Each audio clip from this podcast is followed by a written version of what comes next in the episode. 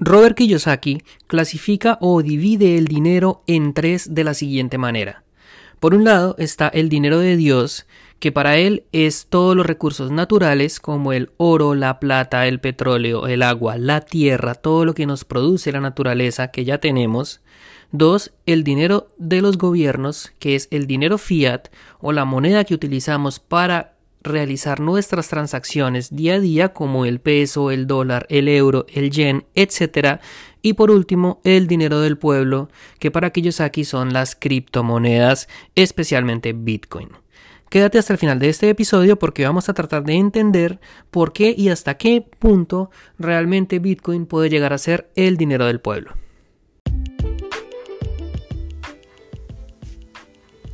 Hola, soy Felipe Hernández y quiero demostrarte que puedes llegar tan lejos como lo creas y te lo propongas. Aprende y Emprende es un podcast destinado a compartir experiencias que te ayudarán a entender que los límites los pones tú. Bienvenidos, bienvenidas a un episodio más de Aprende y Emprende. Mi nombre es Felipe Hernández, soy coach y asesor financiero y en este episodio quiero hablar un poco más sobre el tema de las criptomonedas. Quiero invitarte a que escuches el episodio anterior, la entrevista con el periodista Greg Quiroga, quien ya nos hace una exposición bastante completa sobre lo que es Bitcoin y por qué grandes empresas o grandes fondos de inversión como BlackRock, Fidelity, entre otros, están interesados en desarrollar o crear ETFs que les permitan invertir grandes cantidades de dinero en Bitcoin. Y la pregunta que uno se hace es ¿por qué? ¿Cuál es la razón que hay detrás de que las empresas que gobiernan el mundo desde la parte económica y política estén tan interesadas en invertir activamente en este tipo de activos digitales? Esa es la pregunta que quiero que resolvamos o que quiero invitarte a que reflexiones para que seas tú quien saque tus propias conclusiones. Como te mencioné en la introducción de este episodio, Robert Kiyosaki, quien es uno de los mentores en negocios y crecimiento personal más populares del siglo XXI, mundialmente conocido por su libro Padre Rico, Padre Pobre, del cual ya hablamos en este podcast y te recomiendo mucho que lo leas para entender, pues de alguna forma, cuál debería ser la forma de pensar o la mentalidad que debería tener toda persona que quiera salir adelante en la parte financiera e incluso en la parte personal. Y para Kiyosaki, quien es un defensor de las criptomonedas desde, un principio, él lo mencionaba como Bitcoin como el dinero del pueblo. Y él decía, y él tiene un libro de hecho que se llama Falso, que es un libro que es, tiene, es un concepto que no es tan fácil de entender, porque lo que él explica en este libro es que todo el dinero fiduciario, las monedas que utilizamos al día a día, como el dólar, el euro, el yen, el peso, los rublos, toda esa moneda es dinero falso que no tiene ningún tipo de sustentación. Y tiene sentido en el punto en el que es un dinero que no está respaldado por nada. Los gobiernos tienen la potestad de imprimir billetes en la cantidad como ellos consideren. Los bancos centrales, si se enfrentan a una crisis, pueden imprimir, imprimir, imprimir sin límites y eso es lo que produce tantos problemas como la inflación, como recesiones económicas, que son lo que vivimos hoy en día.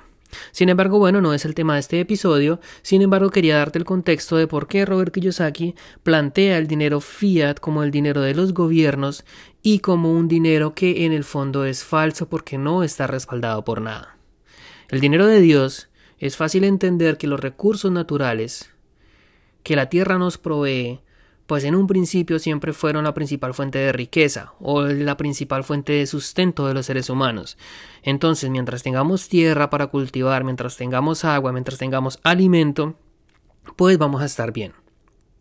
También hay otro tipo de minerales como son el oro, como son la plata, o fósiles como es el petróleo, que es una especie de dinero o de fuente de riqueza que son muy utilizadas hoy en día como refugio de valor, como medio de transacciones o incluso para suplir muchas de las necesidades básicas de consumo que tenemos los seres humanos. Pero es un dinero que no ha sido creado por nadie. Evidentemente si crees en la religión pues sería creado por Dios independientemente de, pues, de, cuál sea tu creencia. Ahora, la pregunta es, ¿por qué para que yo saque las criptomonedas en el dinero del pueblo? Es una pregunta interesante y te voy a dar mi punto de vista no con la intención de que te lo creas y digas, ok, Felipe tiene razón, sino con la intención de invitarte a investigar. Porque es un tema bastante nuevo. Las criptomonedas es una revolución financiera que viene en el mercado desde el año 2009, son muy nuevas. Todavía no tenemos suficiente estadística, históricamente hablando, de cómo se van a comportar ante las crisis, de cuál es el futuro que van a tener, porque no ha pasado todavía mucho tiempo. 13, 14 años es muy poquito tiempo comparado con la historia que tienen otras monedas como por ejemplo el dólar o el oro como patrón de refugio de valor, entre otros. Así que la invitación es a que investigues, a que leas, a que te documentes, sin embargo, dejándote como la curiosidad de que definitivamente hay una oportunidad de inversión muy, muy interesante que no deberías dejar pasar. Antes de entender por qué las criptomonedas son el dinero del pueblo, quiero explicarte dos conceptos que son claves para entender cuál es la importancia de las criptomonedas, y es la centralización y la descentralización. ¿Qué es algo centralizado? Políticamente hablando, la centralización se refiere a que el control de algo va a pasar por un ente central, por eso se llama centralización, que gobierna y que controla algo. En el caso financiero, los bancos, los bancos centrales, los bancos de la República, la Reserva Federal, son los entes gubernamentales que se encargan de controlar el movimiento del dinero de un país y por eso se considera centralizado. Quiero que pienses si tú vas al banco, depositas tu dinero y quieres hacer una transacción, quieres retirarlo, quieres comprar, siempre el banco va a estar detrás aprobando o desaprobando lo que tú quieras hacer. Aunque es tu dinero. Sin embargo, si tú quieres comprar algo, si vas a pedir un crédito, si vas a mandar dinero de un país a otro, siempre va a estar el banco en la mitad aprobando, desaprobando, verificando que lo que tú estés haciendo sea correcto, esté legal, que no sea un dinero que provenga pues de negocios ilícitos, por ejemplo, y tienes siempre vas a tener siempre ciertos montos. Si tú vas a retirar una cantidad por encima de lo que te permite tu banco en un solo día, no lo vas a poder hacer porque tienes límites diarios. Para muchas transacciones también existen ese tipo de límites y restricciones y es por eso que se considera que los bancos pues es una forma de economía centralizada. No solamente por esto, cuando tú y depositas dinero en el banco, no sé si tú lo sabías, ya lo hemos hablado en este podcast, el banco solamente está obligado a mantener en sus arcas el 10% de ese dinero. El 90% restante lo va a invertir, lo va a prestar, lo va a mandar al mercado financiero a manera de negocios.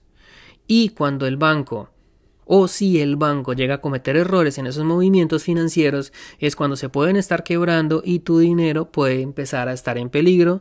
No es lo más frecuente. En general los bancos son instituciones financieras bastante sólidas, sin embargo, sí hemos visto casos en la historia reciente como el banco Lehman Brothers en el 2009, como el Silicon Valley Bank, que se han ido a la quiebra precisamente por hacer mal manejo de los recursos de sus usuarios.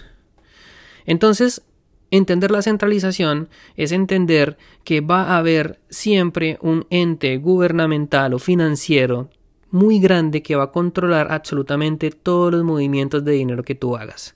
Tú pagas una con la tarjeta de crédito, un vuelo, por ejemplo, y si la tarjeta de crédito no lo aprueba o lo bloquea o nota alguna irregularidad, no te va a dejar pasar la transacción y probablemente vas a estar desfalcado, te la van a cobrar o sencillamente no se va a hacer efectiva, dependiendo de la situación. Siempre va a haber un ente central que lo va a controlar. Ahora bien, ya que entendemos la centralización, ahora, ¿qué es la descentralización? Pues es precisamente todo lo contrario. No hay ningún tipo de control de un tercero que pueda llegar a manejar, a manipular o a controlar la información financiera de transacciones o de manejo del dinero. Y esto es algo que ofrece Bitcoin.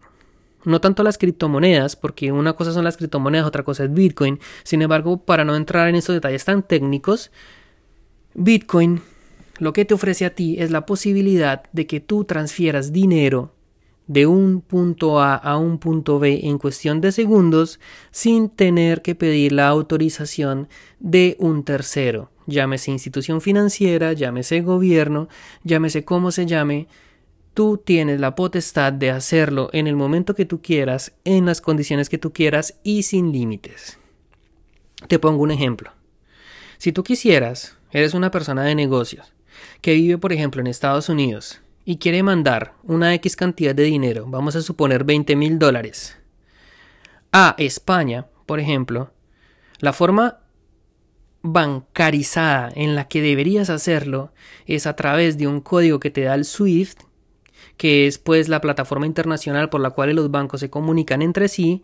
Ese código te lo dan, tú se lo entregas a tu banco, dices a qué banco vas a hacer la transacción, ellos se encargan de hacer la conversión de la divisa, pasarla de dólares a euros, y ese es un proceso que te puede tomar a ti varios días, incluso semanas, en que tu dinero se vea reflejado en España, destino final.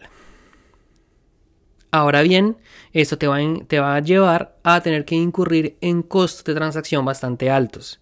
Tú muchas veces por una transacción de 20 mil dólares puedes estar pagando fácil un 5% dependiendo de la situación por realizar esa transacción, aparte de que el cambio de divisa entre dólar y euro no va a ser el mejor y también vas a terminar perdiendo dinero por ese lado. Con Bitcoin, si tú quisieras pasar esos mismos 20 mil dólares de Estados Unidos a España, por un lado, la transacción se haría en menos de 5 minutos y estaría disponible para retirarse al otro lado del mundo. Y por otro lado, los costos de envío son extremadamente bajos. Menos de un dólar, tres dólares como mucho. Y la velocidad en la que tu dinero se va a ver reflejado, como te decía, es bastante rápida. Entonces cuando tú comparas tener que pagar altas comisiones, tenés que esperar una, incluso dos semanas, versus pagar comisiones demasiado bajas y que el envío sea de una manera prácticamente automática, es cuando tú dices, hombre, ¿por qué? ¿Qué es lo que hace que a través del sistema Swiss bancario sea tan demorado y tan caro y a través de una tecnología como Bitcoin sea tan rápido? Y la respuesta está en que el uno es centralizado y por ende tiene que esperar a que la transacción sea verificada y sea aprobada por el banco. Y el otro es completamente descentralizado. ¿Qué quiere decir esto? Que no hay nadie, no hay ningún tercero que va a aprobar o a verificar esta transacción.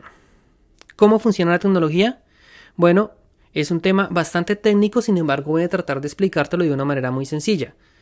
La blockchain, que es una cadena de bloques, como su mismo nombre lo indica, un bloque es de cuenta una caja y dentro de esa caja se va a almacenar información. Esa información son transacciones. Y un bloquecito puede almacenar 2000, no tengo el número exacto en este momento, no recuerdo bien cuánto es, pero almacena una cantidad X de transacciones. Esas transacciones que se almacenan en ese bloque quedan ahí y no se pueden alterar. Una vez el bloque está completo, está cerrado, no hay nada que tú puedas hacer para cambiarlo y eso va a permanecer así de por vida. Ahora bien, la información que hay dentro de ese bloque es accesible a través de Internet a absolutamente todo el mundo. Cualquier persona va a poder saber que un usuario A transfirió X cantidad de dinero o de Bitcoin a un usuario B. No van a aparecer nombres porque se maneja a través de códigos. Sin embargo, la transacción, el monto, el origen, el destino, el tiempo que tomó, todo es absolutamente transparente y cualquier persona desde cualquier parte del mundo, solo con acceso a Internet, tiene acceso a esa información. Eso con los bancos nunca va a pasar. A ti un banco nunca te va a dar información de un tercero de cuánto dinero envió, de qué monto, de por dónde, por qué, no te va a dar absolutamente nada, porque es una información que está blindada, que es exclusiva del banco y del usuario. En la descentralización, esa información es transparente y cualquier persona la puede verificar. Por eso es que es tan rápida. Cuando tú haces una transacción en la blockchain, evidentemente hay una verificación que se hace demasiado rápido a través de, si no me equivoco, es de 15 mineros en el caso de Bitcoin y diferentes formas. Sin embargo, son personas que están pendientes de ver que efectivamente el origen de los fondos o la billetera de origen donde está el dinero tenga los fondos y efectivamente se puedan depositar en la billetera de destino a través de la red o a través de, del método y que todo esté en orden. por lo general siempre es así, nunca, nunca hay inconvenientes con eso y por eso se hace demasiado rápido. Si quieres investigar más de estos temas, te invito a que leas, ya tengo una entrevista con mi amigo Camilo Manrique en uno de los primeros episodios, que es una persona que tiene muchísimo conocimiento de estos temas, que ha leído muchísimo y bueno, técnicamente hablando conoce muchísimo más de estos temas que yo. ¿Qué te quiero decir? Simplemente es una tecnología que hace que las transacciones sean demasiado rápidas, que sean inalterables y que sean accesibles a todo el mundo. Es por esa razón que Bitcoin empieza a tener tanto valor porque la velocidad con la que tú puedes mover el dinero de un punto a otro es impresionante. Aparte, es bastante seguro. Por lo que te digo, cualquier persona puede tener acceso a todo lo que tú hagas o dejes de hacer a través de las redes de Bitcoin. Y eso es lo que hace que tenga tanta demanda y que empiece a tener tanto valor. Ahora bien, ¿por qué para que yo saque Bitcoin es el dinero del pueblo? Porque eres tú el que tiene el control de absolutamente todo. No vas a depender de un tercero, no vas a depender de un cambio de divisas. En un mundo globalizado, Bitcoin es exactamente lo mismo en Colombia, en China, en África, en cualquier parte del mundo, tiene exactamente el mismo valor, que es algo que no sucede con el dinero fiat. Tú te llevas un billete de 20 dólares a la China y ok, es el dólar, probablemente te va, va a tener algún valor. Pero llévate un billete de 50 mil pesos colombianos. Vas a tener que buscar una casa de cambio, cambiarlo por yenes, cambiarlo por dólar, y probablemente en ese proceso te van a descontar o vas a perder muchísimo capital. Hay problemas de inflación con las monedas, hay monedas que empiezan a valer cada vez menos con relación a otras. Esto es algo que en teoría no sucede con Bitcoin. Así que esa es una de las razones o la principal razón por la cual se dice que Bitcoin es el dinero del pueblo. Porque no hay ningún gobierno que lo pueda controlar. Porque no hay ningún tipo de organismo o ente institucional que pueda influir sobre lo que tú hagas o dejes de hacer. Tú sencillamente lo compras, lo almacenas en tu billetera, billeteras virtuales, que es un tema del que seguramente hablaremos más adelante. Si te interesa comprar Bitcoin, pues ¿qué tienes que hacer? Tienes que ir a un exchange, comprar tus monedas y enviarlos inmediatamente a una billetera. Hay billeteras en frío, billeteras en caliente, que son aplicaciones donde tú vas a almacenar tus monedas y absolutamente nadie puede entrar ahí a tocártelas, a quitártelas, no se quiebran porque pues no, no son bancos y tu dinero va a estar seguro. Eso sí, es tu absoluta responsabilidad guardar las claves o las llaves de acceso que te dan a ti el acceso, valga la redundancia, a tu dinero. Si tú la llegas a perder y alguien accede a tu billetera y te saca el dinero, como es algo descentralizado, evidentemente no vas a tener nadie a quien llamar a reclamarle. Así que esa es una de las ventajas y desventaja al mismo tiempo del el modelo cripto frente al modelo bancario. Tienes más control, sí, pero al mismo tiempo tienes mucha más responsabilidad. Depende de ti la seguridad que le vas a dar, la responsabilidad con la cual lo vas a guardar y lo vas a manejar y evidentemente el uso que le vas a dar.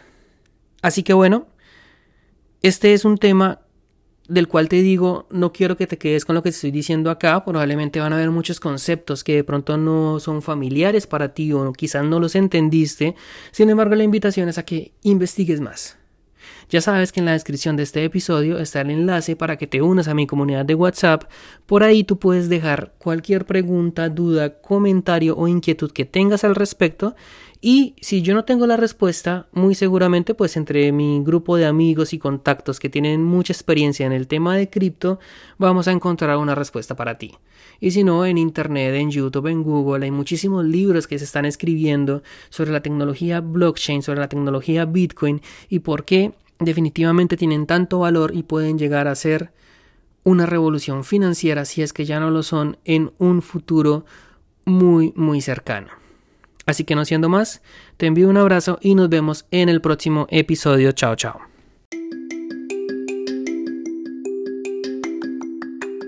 Quiero reconocerte y felicitarte por haber terminado un episodio más de Aprende y Emprende. Esto demuestra tu compromiso con tu crecimiento personal, con tu educación y con la persona en la que tú te quieres convertir. Quiero recordarte que en la descripción de este episodio vas a encontrar el enlace para que te unas a mi comunidad de WhatsApp donde podrás dejar tus comentarios, inquietudes, reflexiones y también por allí estaré compartiendo mis episodios una vez estén disponibles todos los martes y los viernes. Por último, quiero recordarte que nos puedes seguir en las redes sociales como arroba aprende y emprende podcast. Estamos en Instagram y en TikTok, ahí te espero.